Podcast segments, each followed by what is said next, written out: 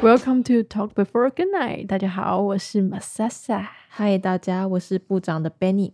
我们今天要来聊一个我们两个都很喜欢，也觉得很有趣的话题，就是缘分这件事情。嗯，相信缘分吗？我相信缘分，而且我还蛮喜欢去观察这件事情。怎么说？因为我觉得很有趣，很多时候你不会发现，但是你事后仔细回想的时候，就觉得说，哎，这个过程是各种的巧合连贯在一起的一个契机吧。嗯，然后让你跟这个人有了很不一样的经历吗？对，你呢？嗯，我也相信，毕竟很多时候都是在。没有安排好的情况之下，你突然认识了这个人，然后他带给你很多不一样的经验吧？嗯，这是一个机缘吗？是这样说吗？以你的想法，你会去怎么解释缘分带给你的感觉？带给我的感觉哦，就是一个没有安排的情况之下发生的事情，对我来说就是缘分，非常简单的一个定义。对我来说了，我也觉得是这样子。那你是在什么时候发现，就是人跟人之间相遇是缘分这件事情？我觉得我们彼此。就是一个非常好的例子啊，你不觉得吗？哎，真的，这件事情真的可以好好的告诉大家一下。对啊，我们从小学开始吧。没错，我们第一次见面应该是在小学的时候，然后我们完全没有同班过，但我对你的印象超级深刻的。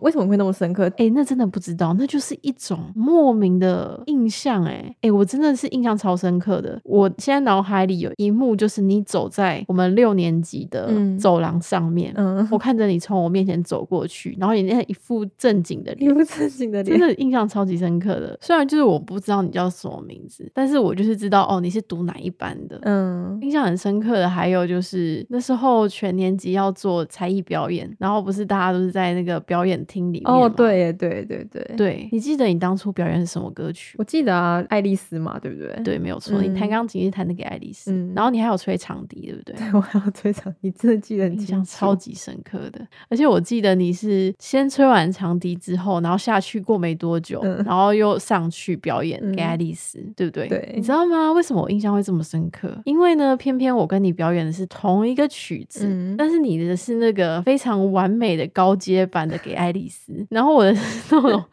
幼幼班级的给爱丽丝，然后还不是整首曲子。反正就是在那个时候，我印象对你很深刻。在那之后，就是我们高中的时候了。对，高中的时候，那个时候其实因为毕竟我是直升高中，所以我就顺其自然的当上了班长。然后那时候我还印象蛮深刻的是，我站在讲台上，然后看到你，他说：“哎，我看过你，耶，应该是小学的时候看过，应该是同一个人吧？”但那时候我也不知道你的名字。但你那时候觉得我跟就是我跟以前长得是像的吗？因为我发型完全是不一样，发型不一样，但是你脸没有变。哦，真的假的？对，就是一眼就是觉得说，哦，我觉得那个人应该就是你，没有错。对，因为你是完全没有变，我完全没变吗？我进门然后说，哎，就是他，哎，怎么那么巧啊？那种感觉。后来，但一开始其实我们就是也是完全不同挂的，所以我们就是其实也是跟彼此非常的不熟悉吧。哦，对，完全不同挂。但是我心里有一个声音一直告诉我，我很想要认识这个人，很想要跟你当朋友那种感觉。对，然后后来就是因为我们有一个共同的朋友，我们的共同朋友是。沙利在告诉他我很想要跟你认识当朋友这件事情之后，他成为了我们之间认识的桥梁。我们伟大的沙利桥，他就是我们两个友谊之间最大的桥梁。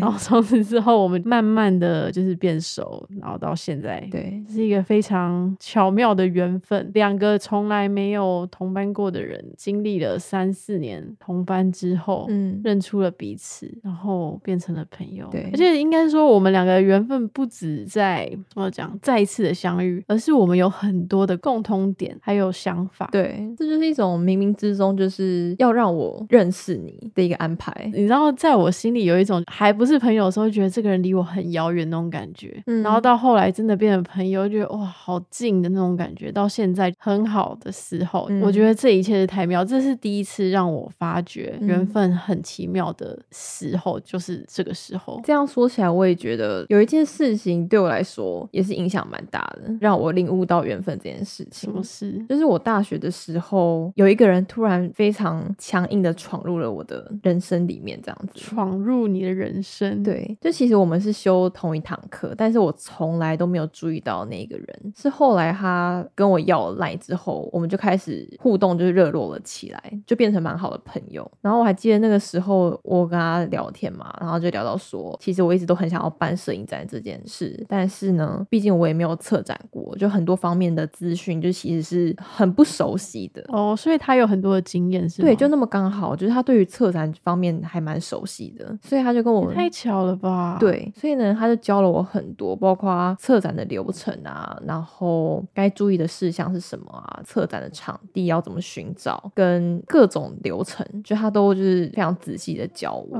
然后最感谢他一个部分是在我很没有动力去完成这件事情的时候，他就是一直督促我，问我说：“你今天去确认什么了吗？你今天那个做完了吗？”就是是耳提面命的叮咛我。所以他是一个在背后默默 push 你到你把它办成的一个幕后推手。对他是一个非常强大的幕后推手。天哪，我还不知道这一段呢。对，就当然也很感谢当初办摄影展的时候，就是如果没有你们，还有我大学的同学他们来帮忙我的话，当然这件事情根本就不可能完成。嗯，但让我觉得最不可思议的是，他就是在那个时间点出现了。对，会这样说是因为成功办完摄影展之后，因为某一些原因，我们就再也没有联络了，再也啊，好可惜哦，再也没有联络。就是他过得好不好，或者是他现在生活状况什么，我真的完全不知道。他就这样子一声不响的消失在我的人生里面。哇哦，对。这让我想到，我有一个有一点点类似的经验，嗯，就是我来到这边的时候，有认识一个朋友，对，然后认识那个朋友也是一个很，后来想起来啊，觉得很巧妙。我们其实，在语言学校的时候，在一开始很熟之前都没有同班过，但是我们莫名其妙变很熟，因为我们两个有一个共同的朋友，然后我们有曾经一起去一个 party，然后反正后来就认识了，然后聊了之后才发现，我们的寄宿家庭其实超级近的，他是在我的下两站，嗯，然后我们等于是每一天都要搭，基本上就是同一班公车，对，到地铁站等于我们地铁站也是同一站，所以我们几乎是常常一起上下课，或者是常常在地铁站遇到。嗯，也因为这样子，我们就是变得蛮熟的。后来我们要搬家了，我们也没有互相就是讲好要搬去哪里，就是各自找房子。嗯，结果后来才发现说，他搬的新家就在我搬去的新家的下一个路口，太扯吧？走路五分钟就到。等一下，你们那个城市那么大，然后没有约好的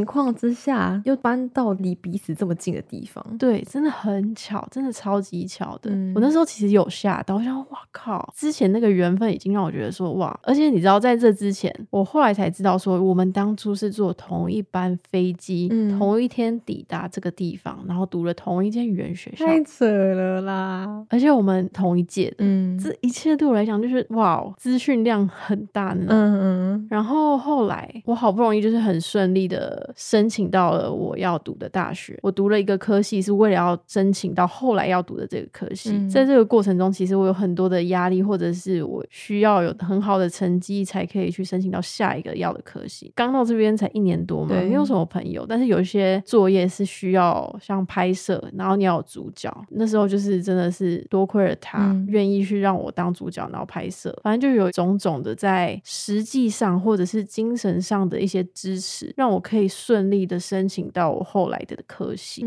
怎么讲？在心灵层面上啦，我不知道你有没有遇过，就是那种在你有点负面啊，或者是跟你想法有点不一样的时候，有一个人可以提出不一样的想法，或者是给你比较好的见解，对，比较好的见解，然后让你可以继续的往前走，放过自己。因为我有时候实在是太纠结，然后他就是看事情非常正面的人，他就觉得啊。反正没什么，你不用担心啊，这一定会过去的。所以在心灵层面上，其实现在想起来，觉得他算是真的帮助我蛮多的。然后实际上就是像我刚才讲的，让我可以顺利的度过那个有一点困难的一年。我后来终于顺利的申请到了我要读的这个科系了。在我读了半年多一点的时候，他就说他不想读了，他想要回台湾，因为他觉得他没有学到很多东西。当下其实没有觉得。得怎么样，只是觉得很可惜，朋友要回台湾了这样子。虽然他后来回台湾也是一声不响就回去了，因为跟我讲，等到我下次知道的时候，他已经在台湾。天哪！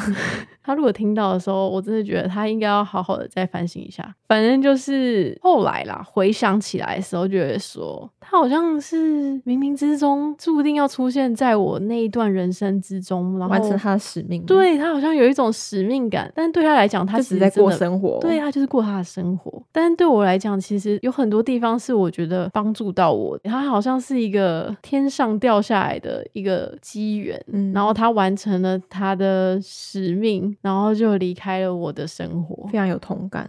那些都是我们自己一个人没有办法办到的。如果没有他们的话，对对，没有错，算是人生中的贵人吧。对，其实你知道吗？有时候贵人等于一种缘分。嗯哦，我还有一个我觉得非常有趣的缘分的经验是什么？这个是我自己真的是有点吓到的那种，因为这件事情发生的非常的迅速。反正就是有一天开始，我的手腕就好像有点扭到，就是很卡，然后我就一直觉得有点不舒服。我每天在自己面瞧，然后瞧不好，隔了两个礼拜吧，我就。就有一天早上出门之前，我还在跟我妈讲说：“哎，我觉得真的不行，我的手腕再这样下去，我真的什么事情都做不了。”然后我妈就说：“啊，不然你就等回来的时候再去瞧啊。”那，怎么可能？我还有半年呢，我怎么可能等那么久？对啊，对啊。然后他就说：“那不然你在那边找。”嗯嗯。我就说：“我也不知道，哎，感觉很难找这种东西。”然后反正就是后来电话就挂。然后那一天我中午在学校就遇到一个语言学校的同学，然后我们自从语言学校之后就从来。没有再见过彼此，我也不知道他读跟我一样的学校，他就来跟我打招呼，他就说：“哎，你要去哪里？”我就说：“哦，我要去吃午餐呐。”然后我们两个就一起去吃午餐。聊天过程中，后来就了解到说：“哦，他是读那个推拿跟中医的。”我本来不知道推拿跟中医的英文是什么，然后他跟我讲完之后，然后我就说：“哦，我 Google 翻译一下，然后才知道哦，原来就是他是学这个的。”我那时候心里就想说：“他会不会可以帮我看一下我的手？”结果就在我当下在想的时候。他就说，他其实在他原本的国家，他已经是在做这个行业，已经做四五年哦，那就是很有经验，对，很有经验，而且加上就是他现在在这边，他也有在诊所帮人家去做推拿、针灸啊之类的，他算是整脊师啊，应该这样讲。那时候就灵机一动，就是说我跟你讲，我的手腕真的很 乖，你可以帮我看吗？我真的很不舒服。结果他就说好啊，那我们等下吃饱饭我就帮你看一下。他吃饱饭，他就说好，那你手拿过来，他就这样帮我瞧了一下。两分钟之内，我的手就好。天，你不觉得很扯吗？他在你最需要被调整的时候出现在你眼前。对，而且就是在我跟我妈讲我要去找推拿的人，他当天就出 现，出现在眼前，在我的人生之中。对，出现在你眼前，然后就把我手瞧好，他把我手修理好了，你知道吗？哎，那个整天我真的非常激动的想要跟很多人分享这件事情，那种激动真的是难以想象。我就觉得说，天啊，是不是冥冥之中有什么东西是注定好的那种感觉？而且在那个之后，我就没有再跟他真的是擦身而过、见过面或什么的。你说再也没有吗？对，我们顶多就是可能我要去上课了，然后刚好他可能要离开学校，然后打个招呼，就这样子，也没有再真的一起吃饭啊，然后聊天，什么都没有。那你会不会觉得彼此相遇之后，但是因为为某些原因渐行渐远，这会让你觉得说很遗憾。我觉得会耶，所以我会尽可能的保持联络。就是如果可以继续联络，不想要失去这个朋友，除非是真的最后其中一方消失了，不然我我还是会可能突然有个节日，或者是他有现实动态，有什么好有趣的，我还是会回一下，然后问候他一下最近怎么样之类的。就是我是一个蛮珍惜曾经跟一个人经历过一些事情。然后有过一些特别经历的人，我会特别去珍惜那一段感情。嗯，对，然后我很希望说之后有机会，我可以为对方做些什么。嗯，你呢？你有没有曾经有过让你遗憾的，或者是很希望你们还能延续这份缘分的？我小学的时候，就是在一些因缘际会之下就认识一个朋友。那我我觉得我们也很好很好。嗯，但是小学毕业之后，虽然就是我们还有互相追踪。对方，但是就是这样默默的，怎么讲呢？彼此的生活圈好像越来越远了。毕竟我们国中也不是读同一所，然后高中也不是读同一所，所以那种感觉就是彼此互相知道对方的近况，但实际上我们是完全没有跟对方有任何联络的。就是他已经飞黄腾达了啦，然后我就把你抛弃了，这样子是不是？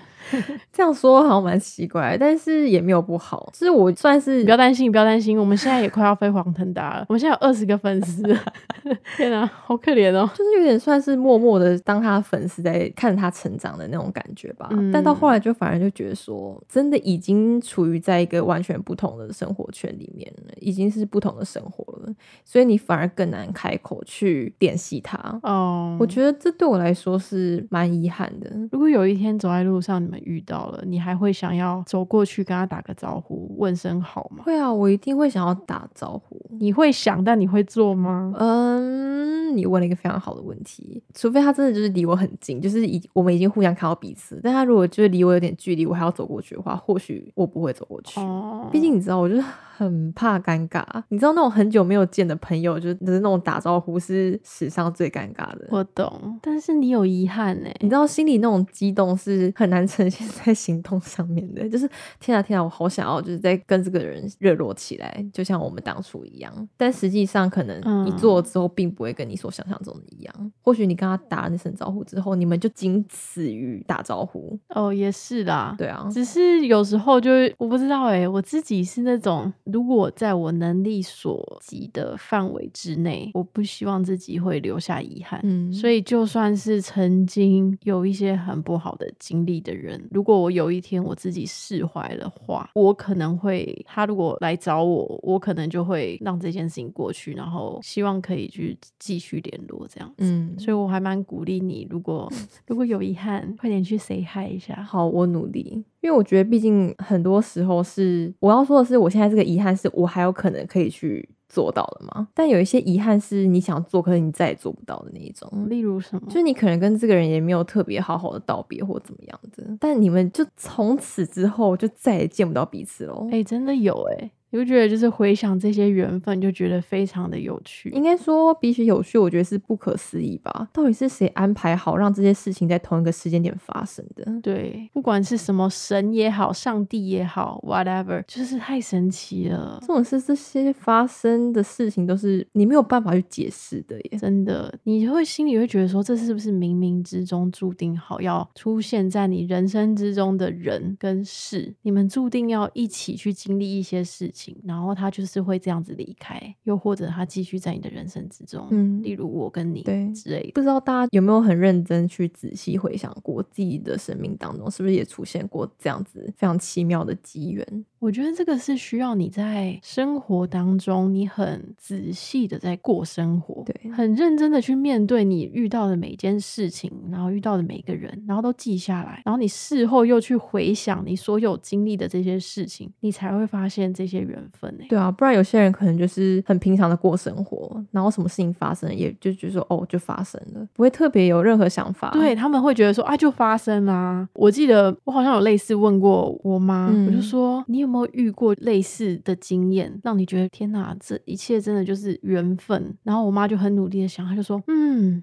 没有呢。”我就是说，怎么可能人的一生之中没有遇到任何让你觉得这个缘分真的太奇妙了？所以我觉得大家可以好好的去回想一下你所有经历的事情，你就会发现其实其中有很多的奥妙。大家会不会觉得我们很像邪教？呃，马莎莎社长现在正在传教，很像正言法师，你知道吗？我现在满脑子都是莲花图案，我不知道为什么。缘分这种东西，它是很奇妙的。我相信他讲话绝对不是这个样子，他在更正常一点，是吗？我怎么记得我阿妈之前听的实际都差不多是这样讲话，是吗？好了，我们真的不是要传教，我们只是希望你们仔细的去回想生命中所出现那些机缘，然后跟我们分享一下那些奇妙的相遇。对，我们真的很希望大家可以快点跟我们分享你们的故事。我们到现在没有得到太多的故事，有点伤心，so sad 的很多内心小剧场。对，然后希望大家快点把我们的节目分享给你身边的朋友们，帮我们分享一下好不好？我们希望有更多的听众，最主要就是因为我们想要换到更多的故事。